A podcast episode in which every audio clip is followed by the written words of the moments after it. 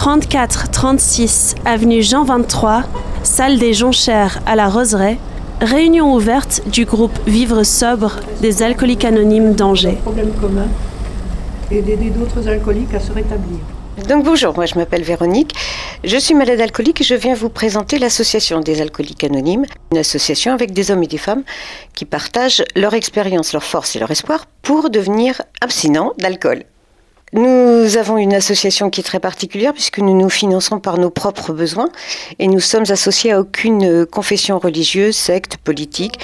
Notre but est simplement d'aider l'alcoolique qui souffre encore et à tenir, nous, notre sobriété émotionnelle et notre sobriété d'alcool. Et, et ça, c'est- nouveau. Et c'est un, un beau cadeau de l'abstinence, en fait, pour moi. Alors, Alcoolique Anonyme a des réunions sur Angers tous les jours de la semaine. Ces réunions se situent euh, dans des groupes différents d'Angers. C'est pour la plupart des maisons de quartier.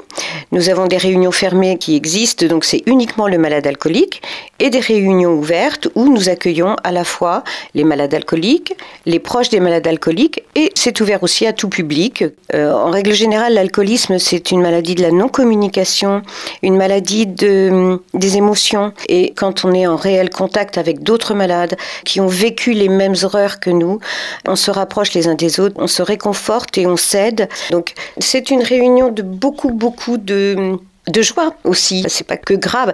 L'alcoolisme est une maladie sérieuse, mais nous ne sommes pas là pour s'apitoyer. Nous sommes là pour lui donner encore plus de force à se sortir de cette maladie-là. Le courage de changer les choses que je peux et la sagesse d'en connaître la différence.